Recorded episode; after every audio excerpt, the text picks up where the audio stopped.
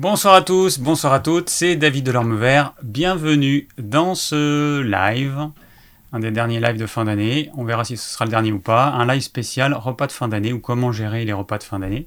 Je ne vais pas vous donner des recettes de repas de fin d'année. Euh, pour commencer, dites-moi juste si tout fonctionne. En même temps, je finis de me préparer. Un live un petit peu plus tôt pour que je puisse finir plus tôt. Euh, et, on va voir le temps, si ça va durer une heure ou une heure et demie. On va voir. Ok, tout est ok. Et eh ben c'est parfait. On va pouvoir démarrer tout de suite. Alors on démarre comme toutes les semaines avec l'actu, quelques petites annonces pour commencer. Euh, le plan du live de la semaine dernière n'a pas encore été fait. Est-ce que je me trompe pas? Oui, c'est ça, il n'a pas encore été fait. Le plan du live du, du, 15, euh, du 15 décembre. Et donc je demande à ce que des personnes participent à la réalisation du plan. Il y a un lien qui est dans la description de tous les lives. Donc pour l'instant, il manque uniquement le plan du live de la semaine dernière. Et donc il y aura le plan du live de ce soir à réaliser également. Donc il suffit juste de mettre remplir un tableau avec le timecode et succinctement décrire euh, de quoi je parle. Voilà. Euh, bon, eh ben on va commencer tout de suite avec mon.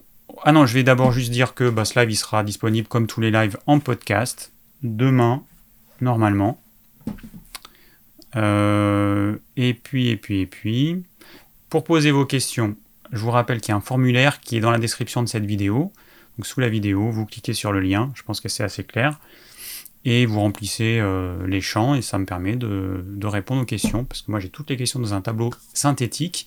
C'est beaucoup plus facile pour moi à gérer que de suivre les questions dans le chat parce que des fois ça défile un peu trop vite. Alors, mon repas du jour. Eh bien aujourd'hui j'ai mangé comme d'habitude une crudité, donc j'ai mis de l'endive, du fenouil, du nombril de Vinus. Alors c'est un truc que vous n'allez pas trouver chez les marchands de fruits et légumes. C'est une petite plante. Vous tapez euh, sur euh, votre moteur favori nombril de Vénus, et vous regarderez à quoi ça ressemble. C'est une feuille ronde un peu grasse qu'on a au printemps et à l'automne.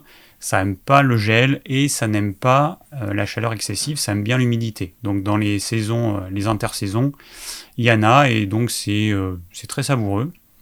Ça fait partie des plantes sauvages qu'on peut manger. Et puis, et puis, et puis, et puis c'était tout. C'était une salade assez simple. avec des champignons de Paris aussi. Une petite sauce pour accompagner ça. Purée de sésame, tamari, huile d'olive, poivre. Et ensuite en plat, euh, on avait un petit peu de velouté de courge. Alors j'ai mis du potimarron et la courge longue de Nice. Donc vous mettez les courges que vous voulez. Je le fais assez épais pour qu'on puisse euh, quand même un peu l'insaliver.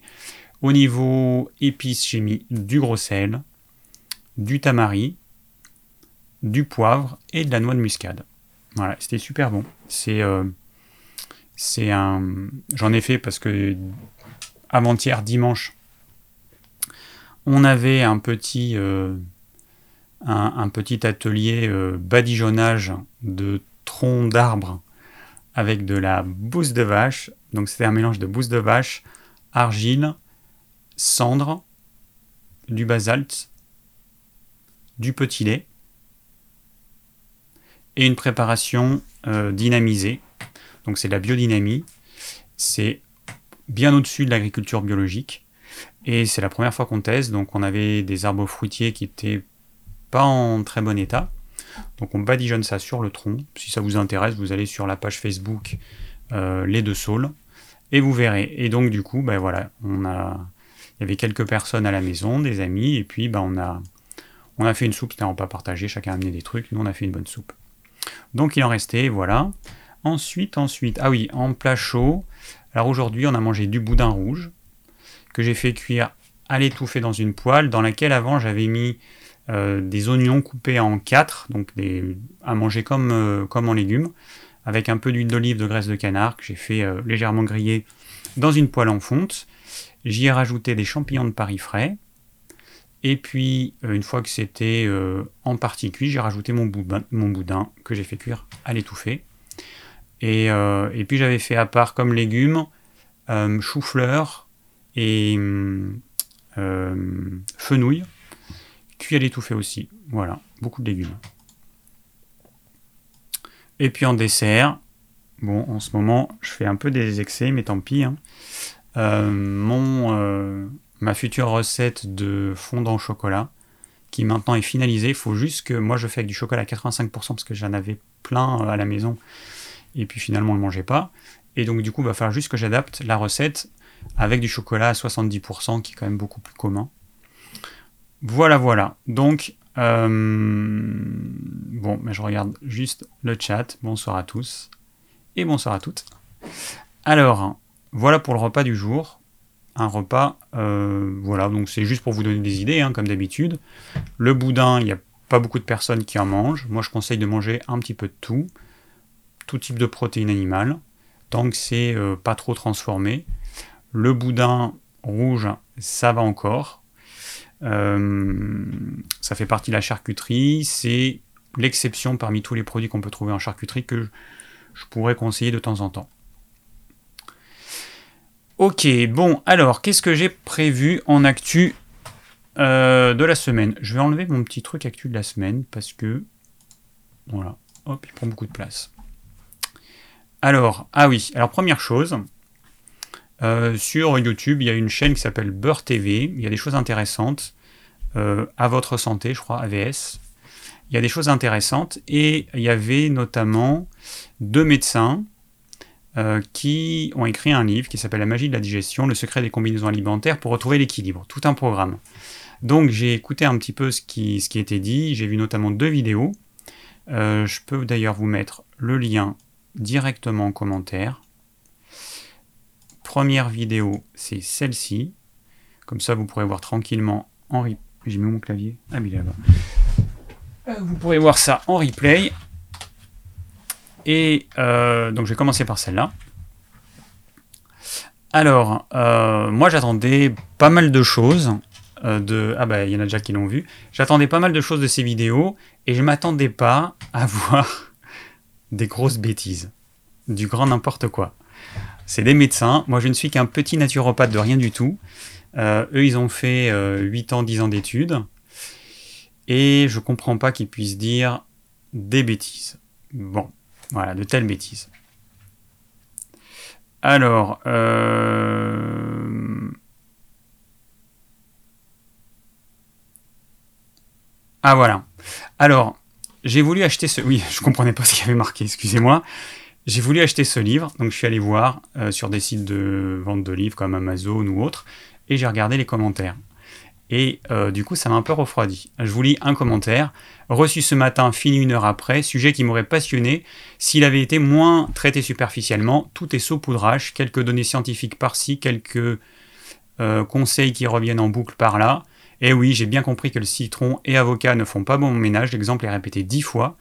Il est impossible d'adapter concrètement les préceptes défendus par le livre à la vie quotidienne, car quel manque cruel d'informations détaillées.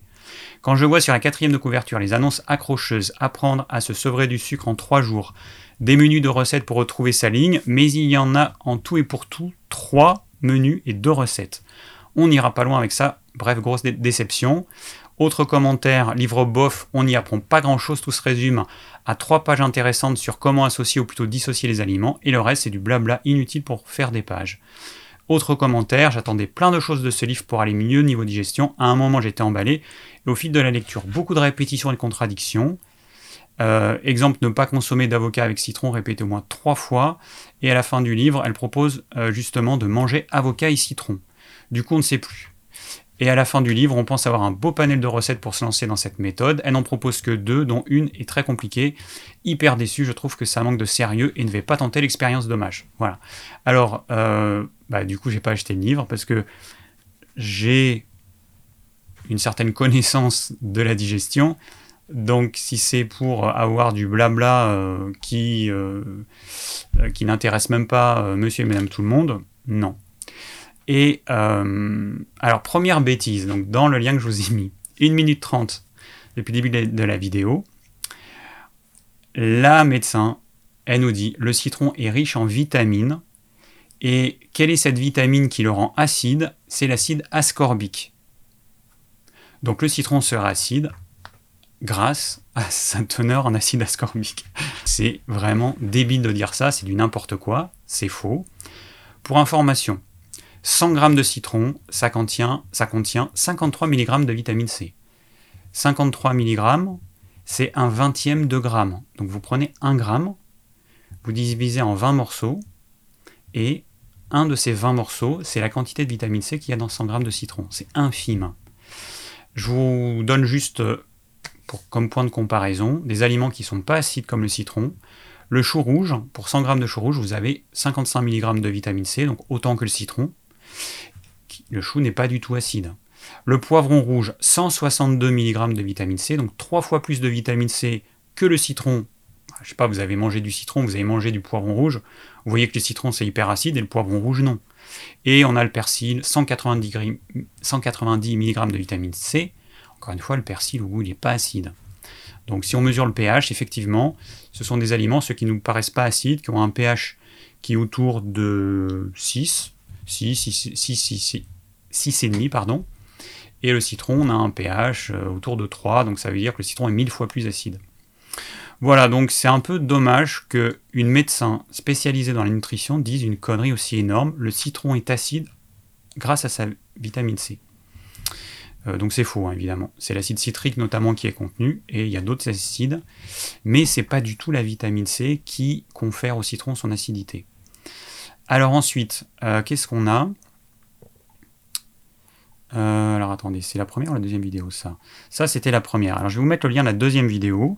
Comme ça, ceux qui regardent en replay, ils pourront voir le lien et les timecodes que je mets. Alors à 10 minutes 40, elle nous dit on pique du nez après le repas de midi, c'est la preuve que notre cerveau ne peut pas fonctionner en même temps que l'estomac. Alors c'est vraiment mal expliqué, c'est pas que le cerveau ne peut pas fonctionner en même temps que l'estomac, c'est juste que la digestion accapare quasiment toute l'énergie et qu'il n'y en a plus assez pour le cerveau. Bon, après, elle se rattrape en disant que le flux sanguin va à l'estomac, ce qui prive le cerveau d'oxygène. Mais encore une fois, euh, c'est pas ça, c'est pas que d'oxygène, c'est de nutriments. C'est vraiment. Enfin voilà, des médecins qui disent des choses euh, aussi imprécises ou fausses, ça me paraît euh, vraiment anormal. Ensuite, à la 18e minute, elle conseille de manger des légumes, puis des protéines, puis des fruits. Voilà, donc elle, pour elle, l'association protéines et fruits, ça pose pas de problème. Euh, bah, j'invite euh, les gens qui ont des difficultés à digérer à tester avec et sans fruits, et elles verront qu'il y a quand même une bonne différence. Ensuite, 18 minutes 50. Elle nous dit ne surtout pas boire en mangeant, car ça va refroidir le bol alimentaire. Il faudrait boire 45 minutes après le début du repas. Mais euh, donc moi, je vous ai expliqué comment fonctionnait la digestion la semaine dernière.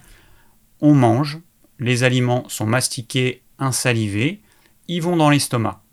Dans l'estomac, il ne se passe rien euh, pendant à peu près une heure. Et au bout d'une heure, le corps va produire de l'acide chlorhydrique euh, et puis divers enzymes. Et c'est là que la digestion va commencer. Enfin, c'est là que la digestion des protéines et des lipides va commencer. Pendant cette heure, la salive a le temps d'agir et de prédigérer les féculents, l'amidon qui est contenu dans les féculents. Parce que cette salive ne fonctionne qu'à pH neutre. Dans la bouche, la salive a un pH quasiment neutre. Et dans l'estomac, au début du repas, il y a une quantité infime d'acide chlorhydrique qui a tout le temps dans l'estomac et qui va être tamponné par les aliments ou dès qu'on va boire un peu d'eau. Donc l'estomac, il sera au pH des aliments qu'on va mettre. Et puis c'est au bout d'une heure que l'estomac va produire de l'acide chlorhydrique et donc qui va rendre le milieu acide et donc inactiver la salive. Enfin l'amylase salivaire contenue dans la salive. Donc les féculents, si on veut qu'ils soient prédigérés au niveau de l'estomac, c'est entre 0 et 1 heure. Voilà, entre le début du repas et maximum 1 heure ensuite. L'acidité gastrique petit à petit va augmenter et donc va euh, euh, annuler, non, va inactiver l'amylase salivaire. Voilà.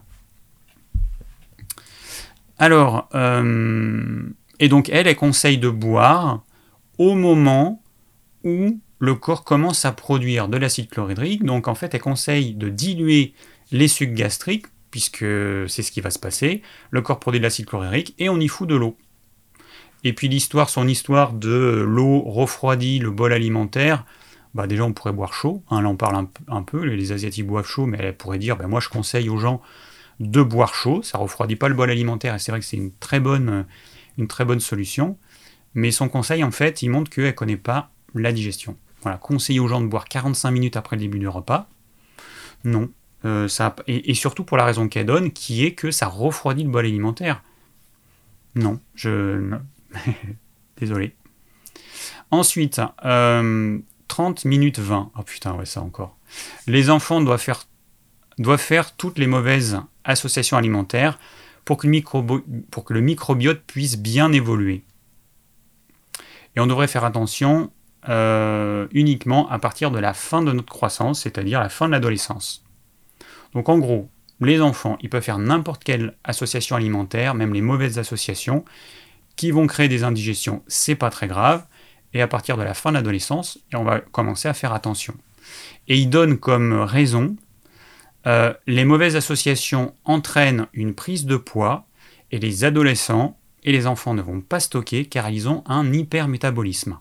Alors je pense que ces médecins, il faudrait qu'ils sortent dans la rue, qu'ils voient des enfants. Euh, moi j'ai été choqué euh, quand je faisais la natation, il y a encore quelques années. On avait, donc quand nous on arrivait à la piscine, il y avait les classes qui étaient dans d'autres lignes. Et j'étais choqué de voir autant d'enfants en surpoids. Moi quand j'étais gamin, il y avait un petit gros dans la classe. Aujourd'hui, il y a au moins la moitié des enfants qui sont gros. Pas obèses, alors il y en a quelques-uns qui sont obèses, mais il y a la moitié des enfants qui sont gros. Donc, euh, ce sont des médecins ou quoi? Ils n'ont pas vu euh, que les adolescents et que les enfants grossissent, ils n'ont pas entendu, parler de l'épidémie d'obésité et de surpoids à travers le monde? Voilà. Ça m'a choqué en fait qu'il y ait autant de choses fausses. C'est pas un avis personnel, c'est juste que euh, c'est la réalité. Tout ce, tout ce que j'ai énuméré ici, c'est faux. Et c'est vrai que leur conseil d'association alimentaire, ça se limite à ne pas mélanger l'acidité avec les féculents. Alors moi j'ai fait une vidéo sur les combinaisons alimentaires, vous verrez qu'il y a quand même d'autres associations qui font éviter. Donc il y a féculents et sucre rapide, donc tout ce qui a un goût sucré et féculent, c'est ce qu'on a dans les gâteaux, dans les, dans les desserts. Euh, fruits avec à peu près n'importe quoi, les fruits se mangent tout seuls acidité avec féculent, ça va pas ensemble. Protéines avec féculent, ça c'est un problème pour beaucoup de personnes. Donc, quand on mange les féculents, il vaut mieux manger peu de protéines. Et quand on mange beaucoup de protéines, eh ben on mange peu de féculents ou pas de féculents. Et on compense en mangeant du gras.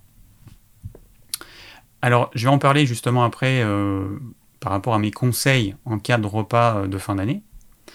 Euh, est-ce que j'ai tout dit? Oui, j'ai tout dit. Voilà. Alors, euh, voilà un petit peu les bêtises qui ont été dites. donc, je vais répondre aux questions tout à l'heure. Je vois qu'il y a des questions qui ont déjà été posées dans le chat. Je vous rappelle que les questions, idéalement, il faut les poser dans le formulaire. Et vous avez le lien dans la description de cette vidéo. C'est beaucoup plus pratique pour moi. Alors, je vais, je vais parler de quoi? Je vais commencer par ça. Alors l'acide phytique. Alors euh, j'ai fait une vidéo sur euh, mon avis sur le trempage des oléagineux et des graines à germer. Et, euh, et, donc je dis que le trempage, notamment des amandes et des noisettes, ça sert à rien. Que l'acide phytique ne disparaît vraiment que s'il y a un processus de germination qui a démarré et que euh, bah, le trempage il permet au mieux de faire disparaître 5% d'acide phytique. Mais attention, car le trempage et les premiers jours de germination peuvent augmenter le taux d'acide phytique. Ah, je vais vous amener des preuves évidemment. J'ai fait un certain nombre de recherches alors, j'ai, donc c'est quelqu'un qui me dit, à propos de la nécessité de faire tremper les oléagineux, j'ai lu que le but n'était pas tant de vouloir les faire germer, mais plutôt de les débarrasser de leur dormance, une substance toxique pour notre organisme et qui permet à la graine qui tombe de l'arbre en automne de ne pas germer alors que l'hiver s'installe et de pouvoir attendre le moment propice qu'est le printemps, la pluie, la neige, le gel, le temps ayant normalement éliminé cette dormance. Cette pratique de nettoyage est d'ailleurs valable pour n'importe quelle graine. Amitié. Donc, oui, mais en fait, ce que les gens ne comprennent pas, je pense que vous croyez à la magie. Euh, cette substance ne va pas disparaître euh, comme par magie. euh, juste en faisant tremper les graines. Donc cette substance, il faudrait que je le dise en, grand, ne va disparaître que si la graine germe. Car c'est pas l'eau qui fait disparaître cette substance. D'ailleurs, je vais vous montrer un tableau euh, où on voit le trempage, 24 heures, 48 heures de germination, 72 heures, etc. Vous allez voir. Euh, donc c'est pas l'eau qui fait disparaître cette substance qu'on appelle l'acide phytique ou les phytates. C'est lorsque la graine commence à germer, cette substance, qui est la réserve de phosphore de la graine, va jouer le rôle d'un engrais pour la graine et va permettre à cette graine de pouvoir commencer à faire un germe, des petites feuilles, une tige, et, donc c'est sa réserve énergétique en fait, euh, la graine, notamment le phosphore sous forme d'acide phytique. Donc, s'il n'y a pas de processus de germination, la graine ne va pas faire disparaître cette substance qui est son engrais pour pouvoir se développer. Voilà, pour faire un petit plan. Même s'il n'y a pas de nutriments, je pense qu'on a tous fait à l'école germer une graine dans du coton et de l'eau. Le coton, ne contient aucun nutriment. La germination va se faire grâce aux réserves qui sont contenues dans la graine. Voilà. Donc, je lui ai répondu, euh, voilà, que donc je vais vous montrer un tableau. En gros, en moyenne, au bout de 5 jours, on a 5, jours de germination, ce qui est quand même beaucoup. Je pense que personne ne fait germer ses graines 5 euh, jours. Euh, et, puis dans la vidéo, j'expliquais que les amandes et les noisettes qu'on trouve dans le commerce ne germent pas. Je n'ai jamais réussi à en faire germer. Personne, depuis cette vidéo, m'a envoyé une photo avec un germe qui grandit de jour en jour. Les gens, ils envoient une photo avec le petit germe bah, qu'il y a au départ et qui, comme la graine est gorgée d'eau, bah, le germe il gonfle mais une vraie germination, c'est un germe de jour en jour qui augmente avec des petites feuilles au bout de quelques jours. Voilà, donc moi j'attends qu'on m'envoie ce type de photo. Ce n'est jamais arrivé, donc moi j'ai jamais réussi à faire germer ou des amandes ou des noisettes et personne à ma connaissance a réussi à le faire, en tout cas sous une forme simple qui nous permettrait de pouvoir consommer euh, ces amandes et ces noisettes germées. Voilà. Euh, voilà. Alors, Donc je vais vous mettre des liens. Je remettrai euh, dans la... Mais vous n'êtes pas obligé de cliquer dessus maintenant, parce que je vais vous afficher des choses à l'écran. Donc c'est... Euh, non merde. C'est pas ça que je voulais faire. J'ai cliqué sur le lien. Deuxième lien. Et comme ça, vous aurez toutes les informations, ceux qui sont intéressés. Donc, je vais vous afficher un tableau. Hop. Et on va voir ensemble ça. Alors, voilà le premier tableau. Alors par contre, il faut que je l'agrandisse parce que je ne vois pas. Voilà. Alors, le premier tableau, bon, c'est le numéro 2. Je vais afficher euh, le numéro 1. Mais bon, c'est un peu pareil. Alors, dans ce tableau qui est écrit en anglais, vous voyez dans la première colonne euh, Untreated, donc les graines euh, voilà, qui sont analysées sèches. Ensuite, vous avez la deuxième colonne soaked, donc c'est trempé. Troisième colonne, germination 24 heures. Quatrième colonne, 48, 48 euh, heures. Et cinquième colonne, germination de 72 heures. Alors, ce qui nous intéresse, par exemple, dans la colonne soaked. Dans la colonne soaked, vous avez des chiffres par exemple, si on prend la première ligne Barley, vous avez 0.79 plus ou moins 0,2 et entre parenthèses 43. Alors ce 43 veut dire que par rapport à la valeur initiale euh, qui était dans la colonne untreated, eh ben il y a, euh, là c'est quoi qui est mesuré? Ce sont phytase et phytate. Il y a 43% d'acide euh, phytate par rapport aux 100% qu'on avait initialement. Donc là, on a une diminution. Mais si on, si on descend, on voit que cette diminution, elle varie. La deuxième ligne, par exemple euh, le maïs, les graines de maïs, le trempage, on a 69% de phytase et de phytate. Et puis on descend, on descend, on descend. Et on voit que le haricot, euh, donc dans légumes, c'est pas des légumes, c'est des légumineuses, le Black Eye Bean, vous avez la colonne soaked 104. Ça veut dire que quand vous faites tremper ce haricot euh, œil noir, eh ben le trempage entraîne plus de phytase, de, de phytate on va dire, que initialement. Euh, le trempage pour en dessous, je ne sais pas ce que c'est en dessous, chickpea, 100, donc là ça change rien. On a euh, le haricot mungo, mung bean, je crois que c'est ça, 119%, ça veut dire qu'on a plus d'acide phytique grâce au trempage. Et euh, ah non mais attendez, je suis en train de vous dire des bêtises. On va regarder le tableau numéro 2 parce que je vais vous dire pourquoi. Attends, parce que là du coup... Euh, non, c'est pas ça, c'est ça. Euh, non, c'est le tableau numéro 2. Voilà. Bon, alors on reprend tout ce que je viens de dire, mais on regarde le tableau numéro 2 avec l'acide phytique, et je reviendrai au tableau numéro 1 après. Donc vous voyez que dans la colonne soaked, eh ben, vous avez des éléments, euh, maïs doux, donc sweet maïs, 105 après le trempage, et vous allez avoir le mung bean, alors je pense que c'est le haricot mungo euh, qu'on appelle le soja, 107%. Vous avez les graines de tournesol tout en bas, sunflower seed, vous avez 109%, ça veut dire que le trempage des graines de tournesol entraîne plus d'acide phytique.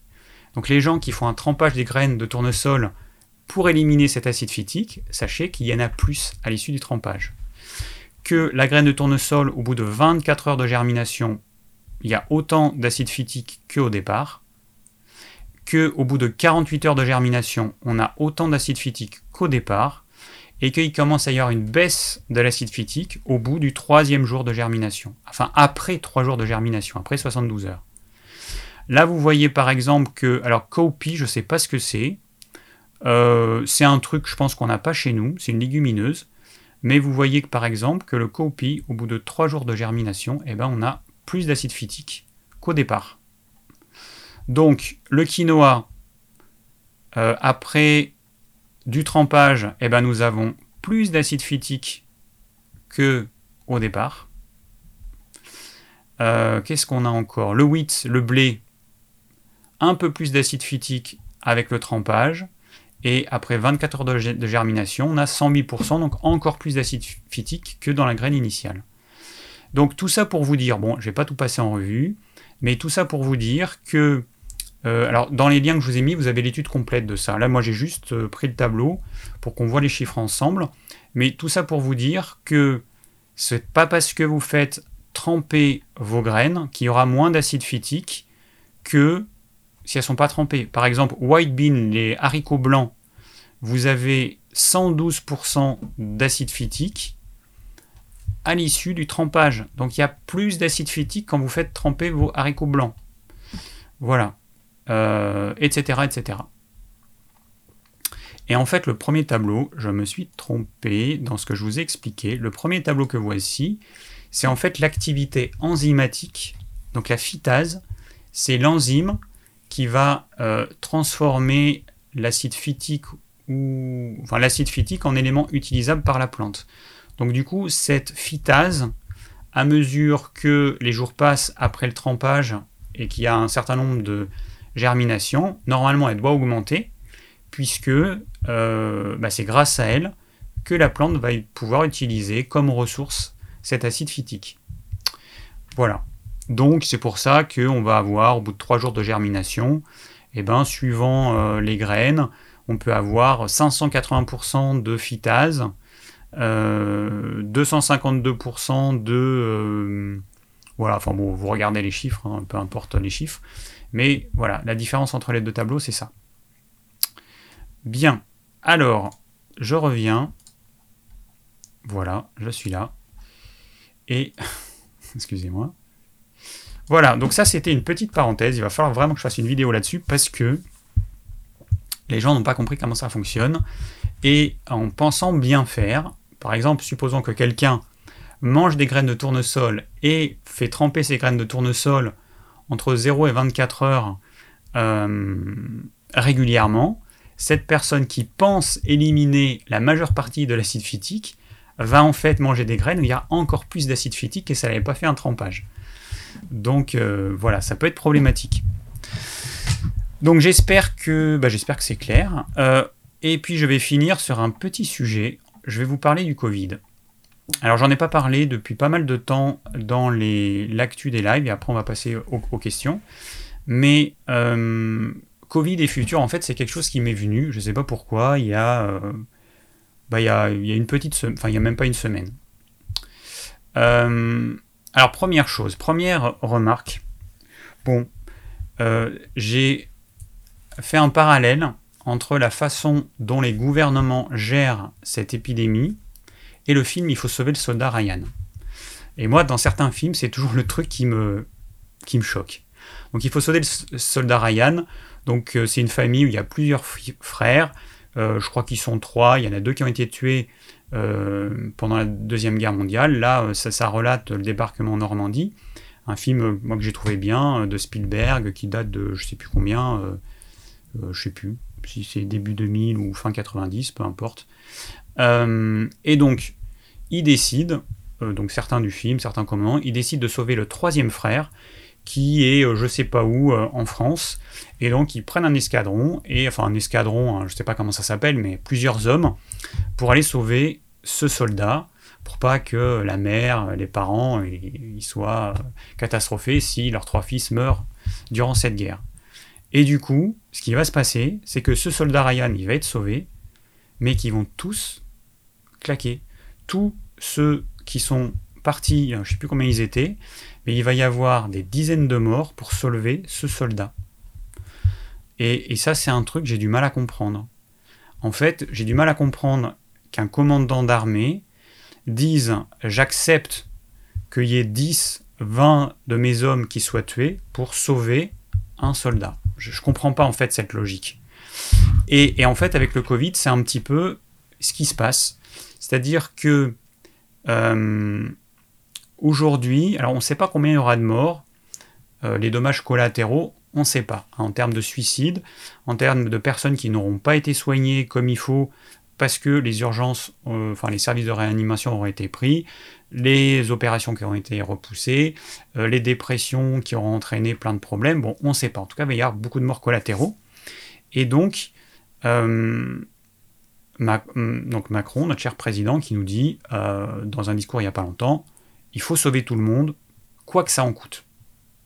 moi, j'aimerais bien que je puisse avoir mon avis, parce que je fais partie des Français le quoi que ça en coûte, ce serait bien que les Français puissent donner leur avis, parce que euh, là, en fait, Macron et puis tous les gouvernements du monde ont pris des décisions qui vont entraîner une, euh, alors, énorme, une énorme catastrophe financière qui va venir, et, qui vont faire que les générations, euh, les jeunes de maintenant, ils vont en avoir pour, probablement pour plusieurs générations à s'en remettre.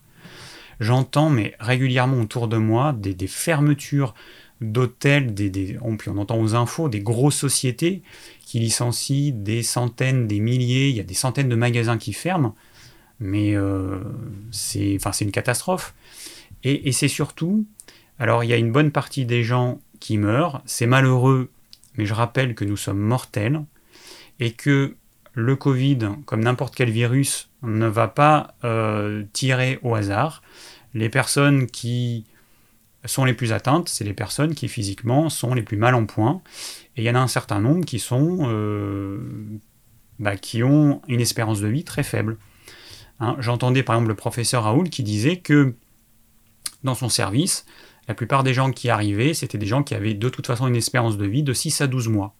Que dans les EHPAD, l'espérance de vie, elle est de 3 ans en moyenne pour les femmes et de 2 ans pour les hommes. C'est une moyenne mais il y a des personnes qui vont mourir au bout de six mois et que euh, c'est malheureux que des gens meurent. Hein, mais moi, j'avais ma, ma, grande, ma grande tante qui était là récemment euh, dans un EHPAD.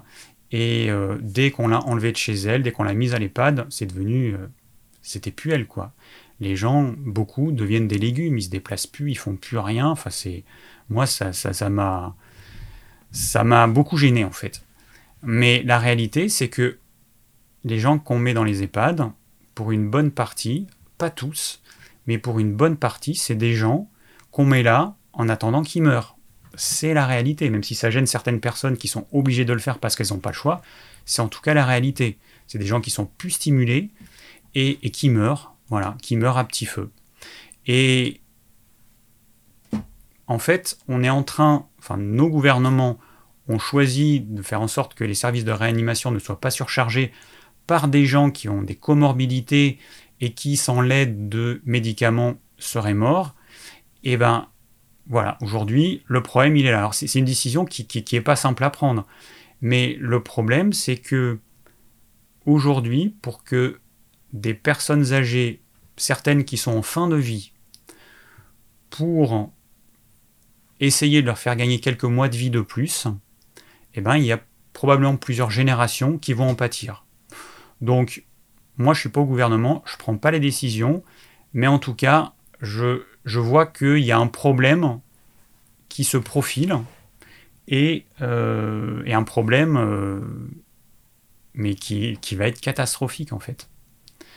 Euh, la France, enfin bon, voilà, en mars, 5000 lits de, de, réanimation. En septembre, alors que la deuxième vague, on se doutait qu'elle allait arriver, 5000 lits de réanimation. Enfin voilà, nos gouvernements qui prétendent avoir tout fait, et il y a quand même quelque chose qu'ils n'ont pas fait. Et puis, euh, autre point. Euh, ah oui. Alors, autre chose par rapport à cette histoire de Covid. Euh, donc, bon, il y a des gens très intelligents qui prennent des décisions. ce qui, moi, me gêne beaucoup, c'est que on oublie quand même une chose capitale, c'est qu'on a un système immunitaire. Que sans, que sans ce système immunitaire, on ne pourrait pas vivre. Les personnes qui n'ont pas de système immunitaire, on est obligé de les enfermer dans des bulles et faire en sorte qu'il n'y ait aucun microbe qui rentre. Sinon, ils meurent. Ils meurent d'un rhume, ils meurent de n'importe quoi. Le moindre microbe va les tuer. Sans notre système immunitaire, on ne vit pas. Les personnes qui vont mourir du Covid, c'est des personnes qui ont un système immunitaire qui est affaibli pour différentes raisons. Euh, et, donc la seule, aujourd'hui, la seule solution qui est proposée, c'est un traitement extérieur, un vaccin, euh, qui permettrait de résoudre tous les problèmes. Et hum, alors bon, juste, euh, voilà, moi je, regarde un petit peu dans le passé. Hein, euh, années 90, j'étais adolescent, j'ai connu les années SIDA, donc ça fait une trentaine d'années qu'on nous promet un vaccin. Le vaccin, il n'existe toujours pas pour, euh, pour traiter ce virus. Là, en fait, on a un virus qui sort d'on ne sait où, et au bout de six mois, on nous sort un vaccin avec un taux d'efficacité de 90% minimum, suivant euh, les labos. C'est quand même assez affolant. Euh, je rappelle juste que le vaccin de la grippe, je suis allé voir sur un site hein, pour voir les chiffres, parce que bon, je ne savais pas. Alors, il y a marqué que euh, le vaccin, donc hein, la grippe assure une protection de 30 à 60%. Le taux d'efficacité est variable selon les années. Voilà, 30 à 60% pour le vaccin de la grippe, euh, qui revient tous les ans. Et là, on nous sort un vaccin qui aurait une efficacité de 90%. Alors, euh, les astro Alors après, bon, l'astrologie, vous y croyez, vous y croyez pas. Moi, c'est quelque chose. Moi, j'ai des proches, dont ma maman, qui pratique l'astrologie depuis que j'ai 15 ans, donc ça fait plus de 30 ans. Donc euh, voilà, et puis il y a à la fois des astrologues et des personnes qui sont sensibles, enfin qui reçoivent des messages, peu importe, qui nous prédisent que l'avenir sera pas rose, que 2021 sera euh, difficile, très explosif. Et, euh, et, en fait, par rapport à ce vaccin, je me suis dit, mais les gens, en fait, à travers le monde, ils ont supporté le confinement, enfin les confinements, en se disant, bon, on supporte, mais il y a un vaccin qui va arriver, on sera sauvé. Sauf que mon hypothèse, on verra si c'est vrai ou pas, c'est que ce vaccin, en fait, sera un gros foireux et que, en fait, il ne va pas servir à grand chose. Peut-être qu'il aura des effets euh, négatifs parce que quand vous vaccinez un vaccin sur une petite partie de la population, eh ben, vous aurez un certain pourcentage d'effets secondaires plus ou moins graves. Mais quand c'est à l'échelle d'une planète, si on vaccine, si on s'amuse à vacciner 3 milliards euh, donc 3-4 euh, milliards de personnes, euh, la moitié de la population mondiale, s'il n'y a que 0,01% d'effets secondaires graves, vous imaginez à l'échelle de 3 milliards, ça va être catastrophique en fait. Ça veut dire que les effets secondaires de ce vaccin pourraient tuer ou handicaper plus de gens que le Covid. Bon, alors peut-être qu'il n'y aura pas d'effets secondaires, ce que je souhaite. Euh, jusqu'à présent, dans les vaccins, c'est jamais arrivé. Il n'y a aucun vaccin où il n'y a jamais eu d'effets secondaires. Et mais j'ai un peu peur que ce vaccin, en fait, euh, bah, il ne serve pas à grand-chose. Euh, là, on a encore entendu aux infos que le virus avait muté, que la mutation fait qu'il est 70% plus contagieux, alors pas forcément plus mortel pour le moment, parce qu'on ne peut pas le voir encore, on le verra euh, dans quelques semaines, mais il est beaucoup plus contagieux. Donc il y a déjà, et puis en plus on nous a dit qu'il y avait eu des milliers de mutations depuis le début de l'apparition de ce virus. Donc j'ai un peu du mal à comprendre qu'on arrive à faire un vaccin qui sera ciblé sur une souche en particulier du virus, alors que le virus, et c'est propre à tous les virus, mute. Voilà. Donc euh, voilà, donc je ne sais pas ce que ça va donner, mais j'ai un peu peur que les gens qui ont tant misé sur ce vaccin se retrouvent euh, déprimés, démunis, en colère. Je ne sais pas comment euh, va être la réaction des gens, mais ils vont se dire, mais attends, on a la société, le commerce a été bousillé, il y a des commerces qui vont fermer, et ça c'est, enfin qui ferment, c'est pas qu'ils vont fermer, qui ferment. Il y a des commerces qui ferment. Euh, le monde de la culture, mais c'est une catastrophe en fait ce qui se passe. Le monde de la culture, la restauration, euh, une partie du tourisme, tout un tas de services c'est une catastrophe. Donc, euh, il va y avoir du chômage. En France, quand on est au chômage, on a une indemnité. Sauf que si on se retrouve avec plus de chômeurs que d'actifs, je ne sais pas comment on va pouvoir payer les chômeurs. Enfin, ça va être une cata, une, cata monumentale. On verra. Euh, je m'en réjouis pas loin de là, mais bon, voilà, c'est un peu. Euh, ça me paraît un peu logique. Voilà, donc c'était juste euh, mes petites réflexions qui n'engagent que moi. Tout ça, ça n'engage que moi. C'est mon avis. Euh, voilà, bon, hein, c'est pas très important, mais bon, euh, j'avais rien, j'avais pas du tout parlé du Covid. je sais pas, ça fait des mois et des mois que j'en ai pas du tout parlé, et là j'avais quelques réflexions que j'ai concentrées ce soir. Et j'ai tout dit dans ce que je voulais vous dire sur, euh, sur l'actu de la semaine. Donc on passe tout de suite au thème du jour, qui est, eh ben, qui est un repas de fin d'année, comment bien les gérer. Alors bon, je ne savais pas trop comment, euh, comment expliquer ça, mais bon, je ne vais pas vous donner des recettes de repas de fin d'année. Hein, L'idée, c'est pas ça. Euh, mais on va voir ensemble comment est-ce qu'on peut gérer un petit peu au mieux ces repas de fin d'année. Alors j'avais fait une vidéo où je vous expliquais certaines choses que je vais dire euh, ce soir. Comment on fait quand on doit gérer des grands repas? Donc il y a des choses que je vais, euh, euh, que je vais répéter, mais bon, les personnes qui n'ont pas vu cette vidéo, eh ben, vous aurez l'info. Je regarde rapidement les commentaires. bon, l'histoire du complot et tout, je sais pas trop. Hein. Moi, je suis pas trop là-dedans. Je sais qu'il y en a qui sont là-dedans. Peut-être, peut-être, peut-être pas j'ai pas de preuves, j'ai pas de, j'ai rien dans cette direction, donc je sais pas. Donc euh, voilà. Alors, euh, on revient à notre thème. Donc, hop, j'enlève le titre. Euh,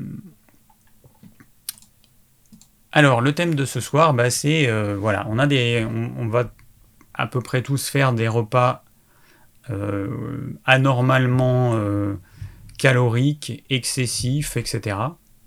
Et euh, bah, on fait comment pour, pour gérer ça? Alors, première chose, il faut savoir que un tel repas va demander un temps de digestion rien qu'au niveau de l'estomac de 12 à 18 heures. Rien qu'au niveau de l'estomac ça veut dire que votre estomac ne sera vide que au bout de 12 à 18 heures. Voilà. En fonction de votre euh, feu digestif, de ce que vous aurez mangé, etc. Bon, en gros. Hein. Mais c'est pas moins de 12 heures, ça c'est une certitude. Donc, eh ben, la première chose qui semble la plus logique, c'est ne pas manger euh, pendant au moins ce temps-là. Et par exemple, euh, alors moi, je, souvent, alors cette année ce ne sera pas le cas, mais souvent on faisait un repas le 24 au soir et le 25 euh, au midi. Et en faisant ça, moi, le 25 au midi, j'ai pas faim. j'ai pas faim et c'est le cas de beaucoup de gens, et je sens que mon estomac n'est pas complètement vide. La sensation d'estomac vide, je la sens parce que comme je fais le jeûne intermittent avec un repas par jour, je peux vous dire que quand vous avez attendu 20 euh, heures, votre estomac il est vide hein, quand vous faites des repas normaux. Donc là, je sens la différence par rapport à ça, et c'est vrai que mon estomac n'est pas du tout vide après un 24, euh, un réveillon de Noël euh, classique. Donc, bah, pour limiter la casse, ce que je fais, c'est que je prends généralement en fin de matinée, donc le 25 au matin, je prends du psyllium et du charbon. Alors, ça fait partie des trucs des trucs que je conseille. Je vais vous afficher euh, les compléments alimentaires que je conseille. Alors le psyllium, c'est euh, une plante mucilagineuse qui va se transformer en gel quand vous mettez de l'eau, en gel quand vous mettez de l'eau. Et donc euh, cette plante, elle va permettre de faire en sorte que les matières circulent mieux. Et c'est déjà pas mal. Le charbon végétal super activé, alors vous avez deux qualités. Vous avez le charbon végétal activé et le charbon végétal super activé. Le super activé, il est euh, deux fois plus efficace que l'activé. Donc moi, c'est plutôt celui-là que je conseille. Euh, il est un petit peu plus cher, mais vu qu'il est deux fois euh, plus efficace et qu'il n'est pas deux fois plus cher, voilà, c'est pour ça que je conseille plutôt celui-là. Et je conseille de mélanger psyllium et charbon végétal activé. Vraiment, l'association des deux, c'est le mieux. Et, et, ça, en fin de matinée, après donc le réveillon de Noël, ou alors j'en prends avant le repas du soir, je sais pas, une heure avant le, euh, le 24 au soir, une heure avant le 24 au soir. Voilà. Ensuite, pour euh, les personnes qui vont faire des repas un petit peu copieux, c'est le foie qui va être chargé. Trop d'alcool, trop de gras, trop, de sucre. Moi, ce que je vous recommande, c'est de vous faire une cure à partir de maintenant, pendant toutes les fêtes et après les fêtes, de desmodium fort ou marine, moi je conseille en numéro 1 le desmodium. Alors faites pas les deux, hein, ou l'un ou l'autre. Euh, moi je conseille plutôt le desmodium fort, parce que par expérience c'est celui qui est le plus efficace. C'est un super régénérant hépatique.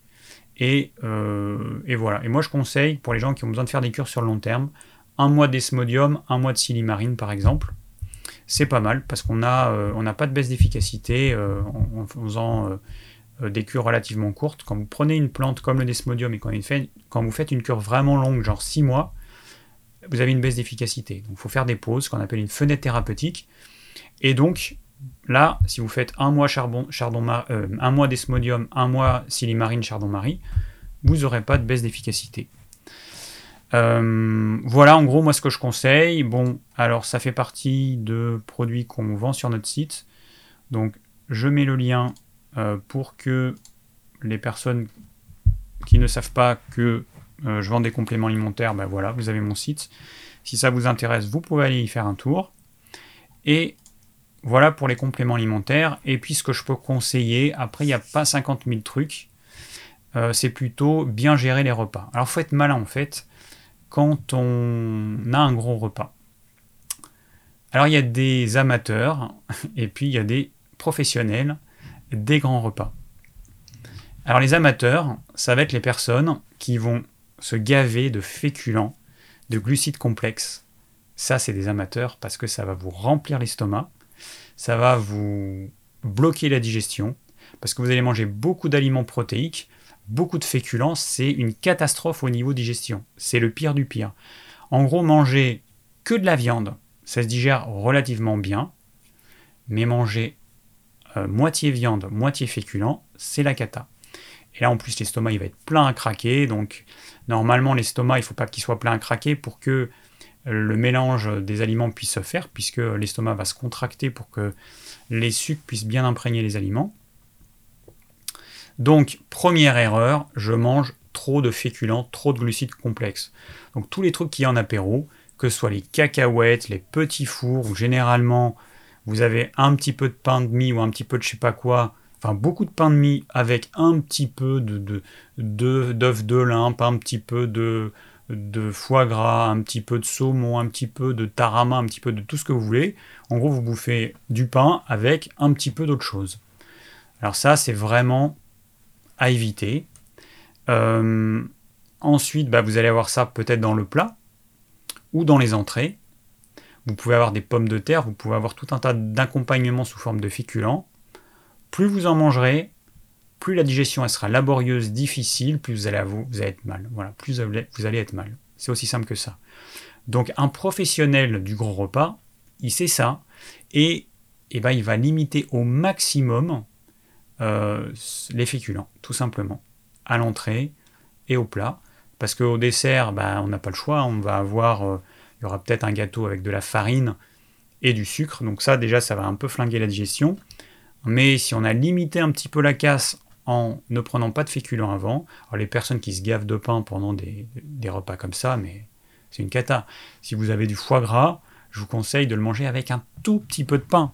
En fait, beaucoup, beaucoup de foie gras et un petit peu de pain. Et puis les petits fours, euh, enfin les petits euh, canapés, machin, oubliez quoi, oubliez.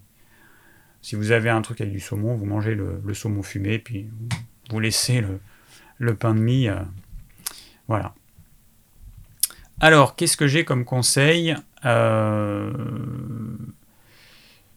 Qu'est-ce que j'ai comme conseil à vous donner? Alors je vais voir, je vais juste, euh, on va voir aliment, enfin aliment par, enfin type d'aliment par type d'aliment. Donc on a donc les trucs en apéro, j'en ai parlé. C'est souvent du pain, euh, des blénisses, enfin quelque chose à base de farine. Donc ça, on évite au max. Tous les oléagineux, les cacahuètes, tout ça, c'est pareil. Ça vraiment, il faut, il faut vraiment oublier. Ou les chips ou tous ces trucs, on oublie. Il faut vous réserver parce que sinon vous allez vous couper l'appétit pour des aliments qui sont quand même très savoureux et c'est un petit peu dommage. Alors on peut avoir des huîtres. Bon, les huîtres, si vous les mangez euh, nature comme ça, pas de problème. Si vous les mangez avec du pain, là c'est une maladresse ou alors un tout petit peu de pain. Tout petit peu de pain. Et sinon vous allez voir que ça, ça, va être lourd. Le saumon, pareil, vous pouvez le manger nature, vous n'êtes pas obligé de le manger euh, avec beaucoup de pain. Ou un tout petit peu de pain, encore une fois. Foie gras, pareil, donc là, voilà, tous ces trucs là qu'on a en entrée, limitez énormément la quantité de pain et vous verrez que la digestion sera beaucoup beaucoup plus euh, facilitée. Euh, bon, dites-moi si j'oublie des trucs. Ensuite, dans le plat.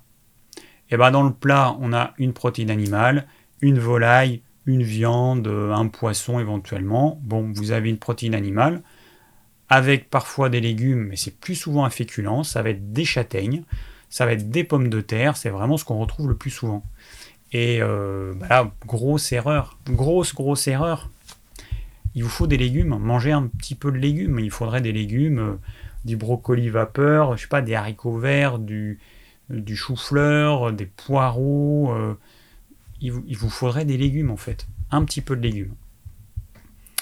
Et, et puis c'est souvent gras, donc c'est quand même. les légumes vont beaucoup aider.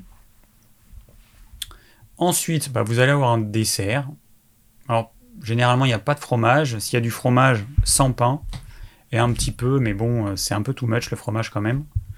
Et puis, et puis il y a le dessert. Alors, en général, on a un dessert, une bûche, un gâteau, peu importe. Voilà. Donc, pour arriver à bien profiter de ce repas qui est généralement trop volumineux, avec trop de choses différentes, et avec des choses qui vont pas ensemble, si vous supprimez déjà les féculents, c'est déjà un bon point. Euh, ensuite, au niveau des boissons, là encore, il y a des erreurs. Et euh, parmi euh, les erreurs qu'on a, c'est les jus de fruits. Pour ceux qui ne boivent pas d'alcool, hein, les jus de fruits, c'est une cata. Au niveau digestif, hein, ça va vous flinguer la digestion. Catastrophe. Et puis bah, après, il y a l'alcool. Alors bon, l'alcool, que dire Bah, essayez de limiter. Euh, parce que ça va flinguer votre foie. Moi, la dernière fois que j'ai bu de l'alcool, c'était il n'y a pas très longtemps, on a fait un repas chez un ami. J'ai beaucoup trop bu, ça faisait euh, trop longtemps que j'avais pas bu. Et puis j'ai trop bu, en quantité j'ai pas beaucoup bu, mais j'ai dû prendre, euh, je sais pas moi, peut-être deux verres de 20 centilitres de vin en tout, sur toute la soirée, qui s'est fini un peu tard, à 2h du matin. j'ai bu beaucoup d'eau, alors, quand vous buvez de l'alcool, un verre d'alcool, même s'il n'est pas plein, vous buvez ça d'alcool, vous buvez un verre d'eau. Ça d'alcool, un verre d'eau. Ça, c'est quand même euh, un bon truc parce que ça va, ça va diluer l'alcool. Et puis en plus, l'alcool, c'est, c'est quelque chose qui va vous. vous. je trouve pas le mot. Vous assécher. Hein, c'est l'opposé de l'hydratation. Euh, donc c'est important de boire de l'eau. Et voilà, et ouais, donc je disais, moi, je, après ce repas où j'ai beaucoup trop bu, eh bien, j'ai senti qu'il m'a fallu plusieurs jours pour m'en remettre. Et c'était pas le manque de sommeil, c'était vraiment là, j'ai senti que mon foie il avait pris cher. Voilà. Alors après, quand on a fait des gros repas festifs, vous allez voir que vous allez de toute façon mal digérer.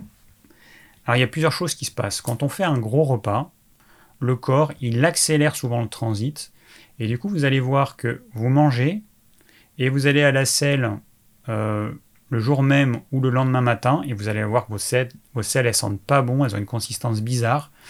Ben ça c'est parce que le transit il a été accéléré. En gros vous mettez euh, dans le tuyau trop d'aliments, bah, le corps, il, faut qu'il fasse de la place. Donc si euh, les matières auraient dû rester peut-être 12 heures de plus dans votre gros intestin et qu'à cause de ce gros repas, le corps il accélère le transit, et bah du coup le microbiote n'a pas le temps de faire tout son travail, il y a une, un travail incomplet, et ce qui, ce qui va entraîner cette mauvaise odeur, cette consistance un peu collante qui fait que vous voyez quand vous utilisez du papier toilette. Et, euh, et voilà. Alors la solution, ça pourrait être de faire un lavement parce que du coup, les matières, hein, je rappelle que la muqueuse intestinale, elle est hyper fine, une couche de cellules, et ces matières, elles sont irritantes, et il y a une partie des substances pas intéressantes, ou même euh, un peu, un peu euh, nocives, qui vont repasser dans le sang. Donc faire un lavement le lendemain de votre repas et le surlendemain, ça aurait du sens. Voilà. Euh, et eh ben voilà, voilà pour mes conseils. J'ai peut-être oublié des choses, mais euh, si vous, vous avez euh, des remarques, n'hésitez pas. Alors je vais regarder déjà les questions qui ont été posées dans le chat. Euh, pas dans le chat, dans le, dans le formulaire. Alors il y a quelqu'un qui m'a mis juste son nom dans la partie question. Alors je ne sais pas où il a posé sa question, mais du coup, eh ben, je ne peux pas répondre, Patrick. Patrick, 68 ans, tu m'as laissé, tu as mis dans la case question ton nom, donc je ne sais pas quelle est ta question. Ah, mais en, dessous, tu as posé une autre question. Que penses-tu du rooibos comme autre alternative au thé, au café? Bon, eh ben écoute, c'est une boisson qui ne contient pas de théine, qui n'est pas astringente et asséchante comme le thé, qui n'est pas diurétique comme le café, qui est énormément diurétique, et, euh, et puis c'est pas une plante qui est brûlée comme le café. Euh, dans le thé, moi je conseille évidemment le thé vert, pas le thé noir, et sauf le, le qui est l'exception. Euh, on parle de thé rouge dans le puer, mais c'est pas un thé rouge, c'est une fermentation particulière qui donne des, des, reflets un peu cuivrés, mais ça reste un thé noir, donc un thé fermenté. Euh, voilà, donc oui, le rooibos, très bien. Mais euh, on peut utiliser n'importe quelle tisane de plante. Ayez un petit peu d'imagination, il n'y a pas que le rooibos, que le thé ou le café, vous avez toutes les plantes médicinales, certaines elles ont un bon goût, comme la verveine, la menthe, etc., le thym qui peuvent être utilisés, le romarin, euh, mais vous avez aussi les épices que vous pouvez utiliser en tisane, le fenouil, la coriandre, l'anis, la badiane, qu'on appelle aussi anis étoilé, euh, le gingembre, la cannelle, etc., etc. Toutes les épices, la muscade, vous pouvez faire des mélanges, un peu de muscade, un peu de cannelle, un peu de gingembre, un peu de fenouil, et vous faites des super tisanes. Et en plus, les tisanes de graines ne sont pas diurétiques, ou très peu, par rapport aux, tisanes de plantes et au café. Donc euh, voilà, ce serait... C'est une bonne alternative. Euh, voilà, le c'est une bonne alternative. Alors ensuite, j'ai Morane, 29 ans.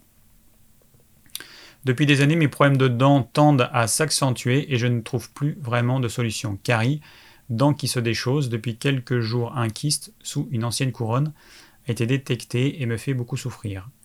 Je ne sais pas quoi faire pour arrêter cette dynamique. Au-delà des recommandations de base, je sais que vous avez consulté un dentiste holistique. Pensez-vous qu'il puisse être utile d'en contacter un? Euh, j'ai assez peur de tomber sur des individus peu scrupuleux. Alors, j'ai pas euh, encore consulté de dentiste holistique, si je voulais faire. On m'a donné euh, des coordonnées d'un dentiste sur Paris et j'aurais aimé en avoir un par chez moi. et bien du coup, j'ai un peu laissé tomber parce que voilà, j'ai un peu laissé tomber, faute de temps, je sais pas pourquoi. Mais ce serait bien que j'aille, que j'en trouve un. En tout cas, moi, je te recommande effectivement d'aller voir un dentiste holistique. S'il y en a qui ont des adresses, bah, n'hésitez pas à les donner là dans le chat. S'il y en a qui connaissent des bons dentistes, ou alors euh, envoyez-les-moi par mail. Vous allez sur le blog ormevert.fr à la rubrique contact et vous me les envoyez. Et comme cela, eh ben, je euh, pourrai euh, transmettre ces infos à tout le monde.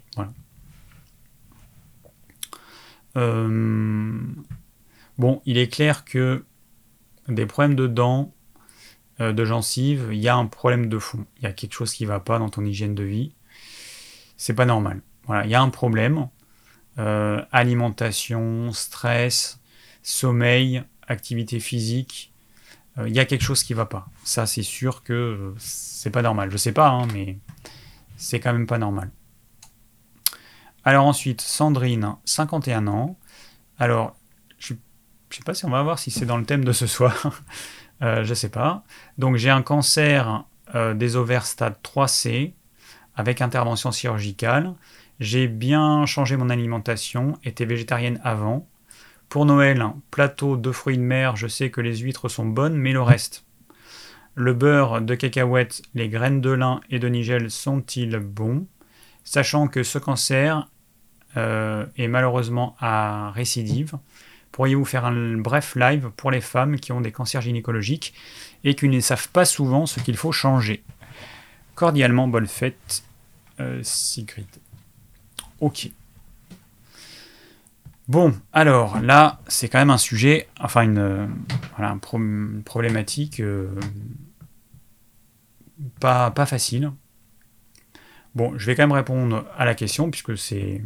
Alors effectivement, bon, tu as changé ton alimentation, euh, je pense que c'est plutôt bien. Hein. Végétarienne, c'est malheureusement, c'est pas une alimentation euh, qui est bonne pour la santé, puisque c'est une alimentation déséquilibré et carencé en certains nutriments bah, qui sont présents dans les produits animaux. L'humain, peu d'humains sont capables d'être végétariens et encore plus peu, ça se dit pas mais c'est pas grave, sont capables d'être végétaliens. il y a une infime portion de l'humanité qui pourrait être végétalienne et il y en a peu qui pourraient être végétariens sur le long terme et en bonne santé. Donc euh, voilà, donc c'est un, régime restrictif, le végétarisme, dans le sens qu'on retire certains groupes d'aliments dont on pourrait avoir besoin. Donc déjà, première chose, c'est bien tu sois sorti de là. Euh, donc sur les plateaux de fruits de mer, on a des huîtres, on peut avoir des moules crues, on peut avoir des langoustines, on peut avoir des crevettes, des bigorneaux, des bulots, etc. Voilà. Alors, euh, bah, tout ça, c'est pas mal. Hein. Il y a euh, Bigorneau Bulot, c'est très riche en, certains oligo-éléments. Euh, très très bien, zinc, cuivre. Le seul truc, c'est qu'il peut y avoir des bactéries qui vont bah, infecter certains fruits de mer non cuits. Alors, bigorneau c'est cuit, bulot c'est cuit, crevette c'est cuit, bah, notamment les huîtres. Et alors pour ça, moi ce que je fais systématiquement quand je mange des huîtres, l'année dernière j'étais malade, euh, c'est après je prends du charbon végétal super activé. Voilà, ça, c'est, on peut même rajouter certaines huiles essentielles antimicrobiennes, euh, certains thym, euh, origan, sarriette, serpollet. Alors faire attention parce que ce sont des huiles essentielles certaines qui sont dermocaustiques. Si vous les prenez pures, elles vont vous brûler, vraiment vous brûler impérativement à diluer dans une huile végétale, de l'huile d'olive par exemple, une cuillère à café d'huile d'olive pour une goutte d'huile essentielle de sarriette ou de serpolet, et vous avalez. Voilà, il faut impérativement diluer dans l'huile. Je rappelle que une huile essentielle, c'est une huile, que ça se disperse vraiment bien que dans de l'huile, tout simplement. Et que le miel, pour les huiles essentielles dermocaustiques, est un peu trop forte, c'est pas suffisant. Le miel, il va vous faire saliver, c'est bien, mais c'est pas aussi bien qu'une huile. Donc, euh, bah écoute, euh, plateau de fruits de mer, nickel. Pas trop de féculents, pas trop de pain. Du beurre, ok. Euh, qu'est-ce qu'on a ensuite? Alors, le beurre de cacahuète. Alors, le beurre de cacahuète, c'est de la cacahuète grillée qu'on écrase. Et, euh, voilà, c'est ça qu'on appelle le beurre de cacahuète. Il y a des recettes où ils rajoutent autre chose. C'est pas du pur beurre de cacahuète, je sais plus ce qu'ils rajoutent, mais ils rajoutent autre chose. Euh, donc c'est un oléagineux, enfin en fait c'est une légumineuse à la base de la cacahuète, mais bon, on va dire que ça se rapproche plus des oléagineux dans notre, dans notre croyance, hein. ça se rapproche plus de la noisette ou de l'amande. Et donc euh, bah, c'est quand même une graine qu'on a faite griller. Donc le bon gras éventuel il va être un peu cramé, donc c'est quand même pas top. C'est bon goût, au niveau santé, c'est quand même pas top. Les graines de lin, alors les graines de lin contiennent des hum, phytohormones qu'il faut impérativement éviter si ton cancer est hormonodépendant. Pas de graines de lin. Faut oublier les graines de lin, l'huile de lin, faut oublier. Euh, et en plus, ça n'a pas d'intérêt. Le peu d'oméga 3 que ça va apporter, ça n'a aucun intérêt. C'est des oméga 3 d'origine végétale. Il y a à peu près 99 chances sur 100 que tu sois pas capable de les transformer en quantité suffisante en EPA, DHA, donc aucun intérêt. Il faut que tu manges euh, des poissons gras, euh, macro, sardines, harengs, saumon rarement parce que c'est un gros poisson, et puis sinon, bah, si tu peux pas, tu te supplémentes en capsules. Euh, nous, on vend des capsules d'huile de, poisson, meilleur produit que j'ai trouvé, 80% d'oméga 3. Souvent, on me donne des produits, et donc je compare, je m'amuse à comparer. Mais euh, la plupart des produits sont généralement plus chers que le nôtre, et ils contiennent en plus beaucoup moins d'oméga 3, et ils n'ont pas tous les labels qualité que nous on a avec notre produit. Donc euh, bon. Donc euh, moi je conseille de manger du poisson, mais on ne peut pas manger du poisson tout le temps, où on n'en a pas envie, où on n'a pas accès à ce type de poisson, des poissons gras. bah du coup, les capsules, ça reste une alternative, parce qu'en plus, dans le poisson, vous allez avoir les métaux lourds, alors que dans ces capsules, tous les métaux lourds sont éliminés. Il y a un processus de purification qui permet d'éliminer les métaux lourds. Et c'est pour ça que les capsules d'oméga 3, eh ben, c'est le seul truc qu'on peut conseiller aux femmes enceintes et allaitantes. Parce qu'il n'y a plus de métaux lourds, il y a des bons oméga 3 qui sont nécessaires pour le développement de l'embryon et du futur bébé. Ensuite, quand la mère allait, quand elle va euh, faire un lait qui sera plus ou moins riche en oméga 3, bah oui, si son alimentation en contient. Donc c'est vrai que c'est assez indispensable pour certains. C'est pour ça que bah, on propose ce produit parce que euh, aujourd'hui notre alimentation ne nous apporte pas suffisamment d'oméga 3. Donc euh, voilà, alors graines de nigel, a priori, à ma connaissance, pas de contre-indication. Tu peux en consommer. nous, on propose une mille de nigel qui a des propriétés immunostimulantes. Donc je suppose que les graines de nigel vont avoir ces propriétés-là, mais sauf que ça va être 100 fois moins efficace que l'huile, évidemment. Euh, voilà. Bon, écoute, euh, ouais, pourquoi pas un live euh, sur cette problématique. C'est une, une bonne, un bon sujet, sachant que je ferai aussi un live sur la grossesse et l'après-grossesse il y a une, personne qui m'a contacté, une jeune femme, et, et qui m'a dit que ça pourrait l'aider elle et puis bah, toutes les femmes euh, qui sont comme elle, qui savent pas trop quoi faire avec tous les problèmes liés à la grossesse et ensuite après, euh, après la grossesse, enfin après l'accouchement. Donc euh, ouais, ce sera, sera l'occasion de faire un live un peu spécifique. Hein,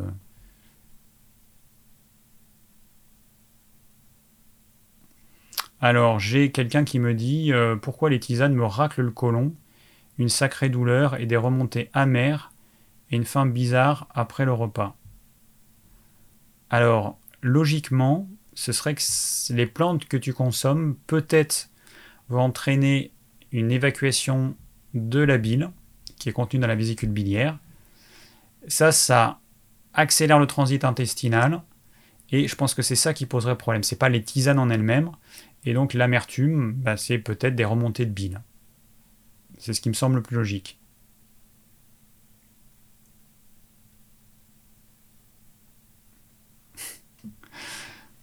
Il y a Simonetta qui me dit euh, J'applique déjà ces conseils en raison de digestion capricieuse. Du coup, ces repas de fête sont interminables à regarder les autres manger.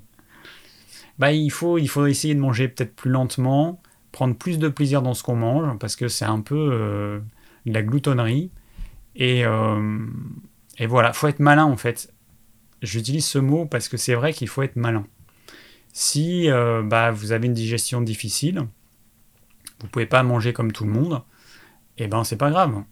Vous le savez et vous faites en conséquence. Vous mangez euh, moins en quantité, mais intelligemment, parce qu'il y a vraiment des choses qui vont vous flinguer la digestion et donc notamment les féculents. Et donc si vous savez ça, vous allez voir que ce sera déjà beaucoup plus agréable. Euh, alors, il y avait des questions en tout début. Euh, alors, toujours euh, le Jouet Ria qui me demandait pourquoi je ne digère pas le bon gras, beurre, huile d'olive, coco et un goût amer derrière? Est-ce la bile et comment soutenir le foie? Alors, en toute logique, oui. En toute logique, c'est un problème de bile. Euh, bah, soutenir le foie, j'en ai parlé tout à l'heure. Desmodium fort, moi, c'est ce que je conseille. En cure de 1 à 3 mois, à raison de 2 gélules en deux prises. C'est vraiment ce qui fonctionne super bien.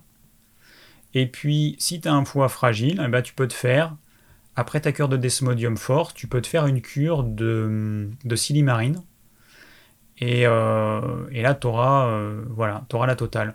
Moi, je conseille plutôt de faire l'un et l'autre, parce que il faut pas oublier que quand vous mélangez différentes substances, des fois ça peut être pas mal, et puis des fois, eh ben, ça va vous demander trop à votre corps.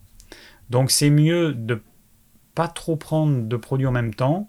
Et là, en l'occurrence, le desmodium qui contient toute une panoplie de molécules dont la plupart sont bénéfiques pour le foie, et puis la silimarine, alors c'est pas que de la silimarine, en fait, c'est du chardon-marie qui contient euh, un extrait de chardon-marie qui contient 90%, 80% de silimarine.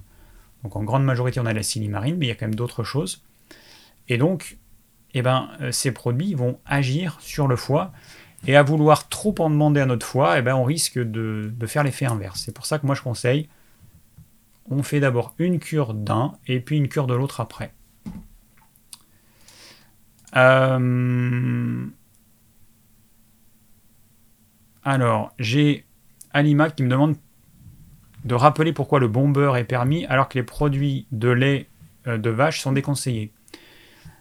Les deux choses qui posent problème dans le lait et dans les produits à base de lait, c'est le lactose et les protéines du lait.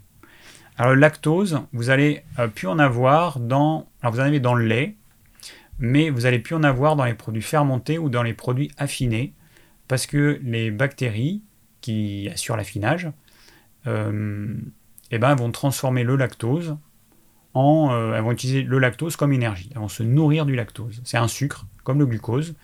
Et donc, ça va leur servir de carburant. Elles vont s'en nourrir. Donc, quand vous avez un fromage à pâte dure, style comté, Beaufort, affiné, vous n'avez quasiment pas de lactose. Alors, vous avez, vous pouvez regarder euh, sur Internet, vous avez des listes de produits laitiers et de taux de lactose. Vous verrez que plus le fromage est affiné, moins il y a de lactose. Euh, donc, on a le problème du lactose, mais on a aussi le problème des protéines qui sont contenues dans le lait. C'est des caséines. Et donc, ces protéines, eh ben, elles, ont, elles sont inflammatoires pour la plupart des gens. Il y en a certains qui disent que c'est pour tout le monde. Donc, pourquoi on évite les produits qui contiennent des protéines et du lactose Eh ben parce que soit on est intolérant au lactose parce qu'on n'a plus de lactase à partir de 6 ans, et puis, euh, et puis pour les protéines, bah, ça touche à peu près tout le monde. Donc ça peut entraîner des problèmes inflammatoires, euh, entraîner une porosité de la muqueuse intestinale, et puis euh, une fois que cette muqueuse est poreuse, eh ben, il y a certains fragments protéiques qui vont repasser dans le sang, qui vont être attaqués par nos anticorps, enfin marqués par nos anticorps. Et comme ces protéines ressemblent à des protéines qui nous constituent, comme au niveau de la thyroïde, euh, au niveau du pancréas notamment, ou des cartilages, eh ben ça peut créer des réactions auto-immunes. C'est-à-dire que notre corps, il commence par attaquer euh, la protéine de lait, ça crée des débris. Et euh, ces morceaux de protéines, eh ben, ils vont ressembler à des protéines qui constituent notre corps. Donc du coup, le corps, va détruire ces débris de protéines de, lait.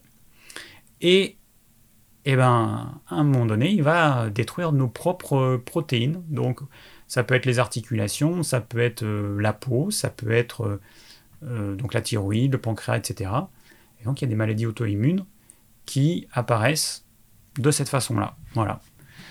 Et le beurre, lui, eh ben, le beurre, il contient 0,9% de protéines, 82% en moyenne de gras, et euh, bah, le reste c'est de l'eau. Hein, donc euh, voilà. Et une infime portion de lactose, je ne sais plus, 0,1% je crois, ou 0,2. Et, euh, et voilà, et de l'eau. Donc du coup, eh ben, vous avez très peu de protéines. Je rappelle que quand vous mangez du fromage, vous mangez des morceaux relativement conséquents. On peut facilement manger 50 grammes de fromage. Ça passe très facilement. C'est rare qu'on va se taper 50 grammes de beurre. Ça peut arriver, hein. mais ça reste plus rare. C'est quand même quelque chose qu'on mange généralement en plus petite quantité. Euh, les fromages, ils peuvent contenir euh, je ne sais pas combien de protéines. attendez, je vais vous dire. Compter protéines. Combien il contient de protéines, le comté?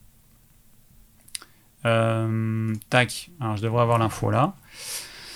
Alors, le comté, par exemple, il contient 28% euh, de protéines. Donc, c'est quand même assez important. 28% de protéines, 34% de lipides. Donc, quand vous mangez 50 grammes de comté, vous allez avoir à peu près 30% de protéines, dont la caséine qui est problématique. Alors que si vous mangez 50 grammes de beurre, ce qui est quand même vraiment beaucoup, eh ben vous n'avez que 0,9% de protéines. Donc c'est pour ça que le beurre, sauf les personnes qui ont vraiment une intolérance vis-à-vis des protéines du lait et chez qui euh, même euh, le beurre est, euh, sera un problème, mais sinon dans la plupart des cas, le beurre, il peut être consommé. Voilà pourquoi je conseille le beurre, en tout cas je ne le déconseille pas. Et le beurre bio, ça reste vraiment un excellent gras. Alors, donc, ah ben, euh, jouer. Encore une question. Je, suis revenu euh, un, peu en avant du chat. Euh, est-ce qu'aller à la selle tous les trois jours est normal Ou bien paresse intestinale ou vésicule fatiguée? A priori, c'est pas normal. Je sais pas combien tu fais de repas par jour, mais bon, même si tu faisais qu'un seul repas par jour, tu devrais aller à la selle une fois par jour. Trois jours, on considère que euh, tu es constipé.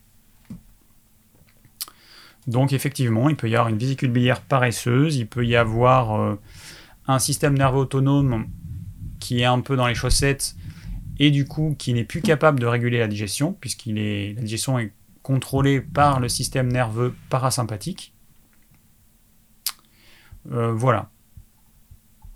Alors, alors le beurre de chèvre, moi j'ai goûté le beurre de chèvre et je n'aime pas du tout. C'est pas le même type de gras, ça a un côté légèrement granuleux. Euh, j'aime pas le beurre de chèvre en fait. Mais euh, c'est juste un goût personnel. Et voilà, il y en a qui, euh, bah, consomment du beurre de chèvre. Alors c'est assez cher. Hein. Je pense que c'est deux fois plus cher que le bon beurre de vache. On faisait de la colle pour les papiers peints avec la caséine autrefois, oui. Bah, d'ailleurs, oui, moi je vais faire de la peinture à la caséine. Euh, ouais, alors je suis intolérant au lactose, mais je ne sais pas si je suis allergique à la caséine et protéines de lait. Bah, le problème, c'est que je ne sais pas si on peut le savoir.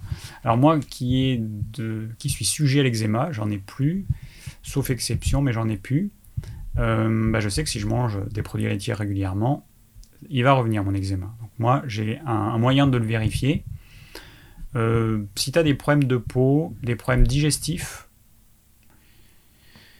euh, des problèmes rhumatismaux, articulaires, euh, franchement, moi, je, moi franchement, je, déconseille les produits laitiers au quotidien. Voilà, à part le beurre, je déconseille. Un jour ou l'autre, vous allez avoir des problèmes. Et ce que je conseille, c'est plutôt d'utiliser le produit laitier pour ce qu'il est, c'est-à-dire un aliment plaisir dont on n'a absolument pas besoin. On n'a pas besoin de produits laitiers. Pour être en bonne santé, on n'a pas besoin de produits laitiers. Le produit laitier, c'est du plaisir uniquement comme le sucre. Donc vous le gardez comme ça et vous en mangez de temps en temps pour vous faire plaisir. Euh, bon, des bons produits laitiers, pas les merdes en plastique qu'on trouve en grande surface, qui ont un goût de plastique, qui ont aucun goût. Prenez des vrais fromages qui vous apportent du plaisir. Ok, de temps en temps, ok, si vous n'avez pas de maladie particulière. Bon, alors la question qui revient toujours, hein, Matrix, Conspi, euh, est-ce qu'on peut consommer du lait, des fromages de chèvre et de brebis à la place du lait de vache?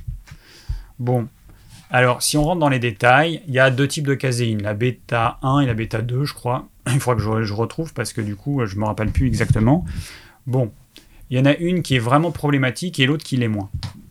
Mais bon, chez certaines personnes qui vont manger régulièrement du fromage de chèvre ou de brebis qui contient la protéine qui est moins problématique, enfin le type de caséine qui est moins problématique, eh ben, euh, il n'empêche que ça, va leur, ça peut leur poser des problèmes. Le problème, c'est ce que vous mangez trop régulièrement qui ne vous convient pas. Ça, c'est un vrai problème.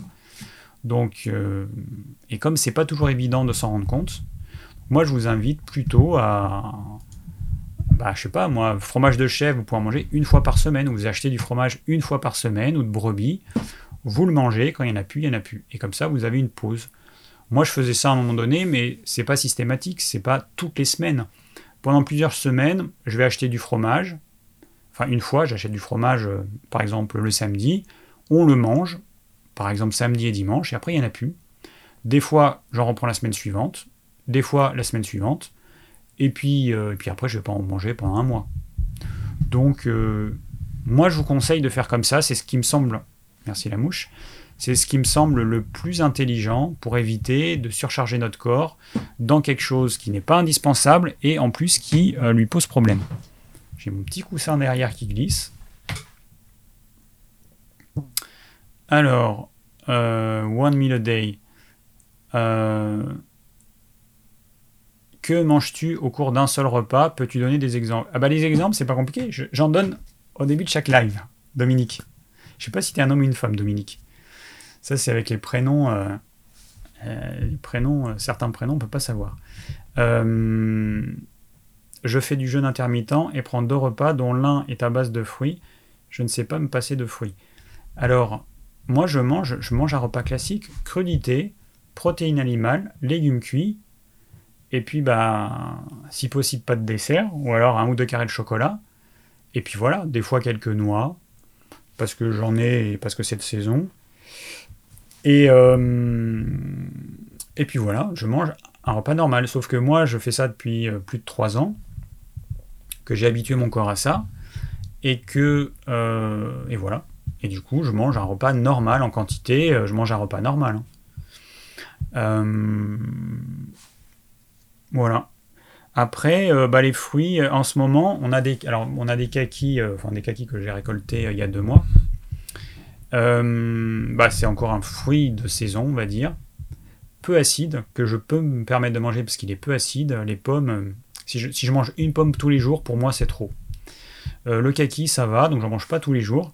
Bah, du coup, je vais le manger une à deux heures avant mon repas de midi, qui est plutôt vers 11h, 11h30. En hiver, j'essaie de manger plus tôt euh, donc vers 11h, 11h30, et du coup mes fruits, je les prends une à deux heures avant, suivant euh, ma faim, et puis des fois j'en prends pas, hein, tout simplement. Mais là, euh, le kaki, c'est du sucre. C'est, je, mange du sucre pour me faire plaisir parce que j'aime ça. C'est pas parce qu'on j'en ai besoin. On n'a pas besoin de manger du sucre. Un fruit, c'est de l'eau, du sucre et de l'acidité. On n'a pas besoin de ça. Hein. Les vitamines, c'est en quantité infime. Il y a plus de vitamines, autant ou plus de vitamines dans les légumes. Regardez les analyses nutritionnelles des légumes. Euh, toute la famille des radis, toute la famille des choux, euh, fenouil, euh, chicorée, enfin, regardez tous les légumes qu'on a en hiver, regardez la quantité de nutriments qu'il y a, il y en a autant ou plus que dans les fruits. Donc le fruit, c'est un aliment plaisir qu'on n'est pas du tout obligé de manger, mais moi j'en mange parce que je trouve ça bon, et puis parce que j'ai plein de fruits dans le jardin. Du coup, on a planté plein d'arbres fruitiers. Donc euh, je mange euh, les fruits qu'on cultive, c'est normal. Euh, alors je regarde si j'ai oublié des choses. Alors j'ai un Mikado qui me demande s'il est possible de faire un live sur les problèmes dentaires. Pourquoi pas Alors attends, je vais juste le noter. Tac. Parce que je me suis fait une feuille que j'ai appelée que j'ai appelé euh, thème de des lives. Voilà. Parce qu'on me propose des thèmes. Et du coup, hop, je rajoute ça.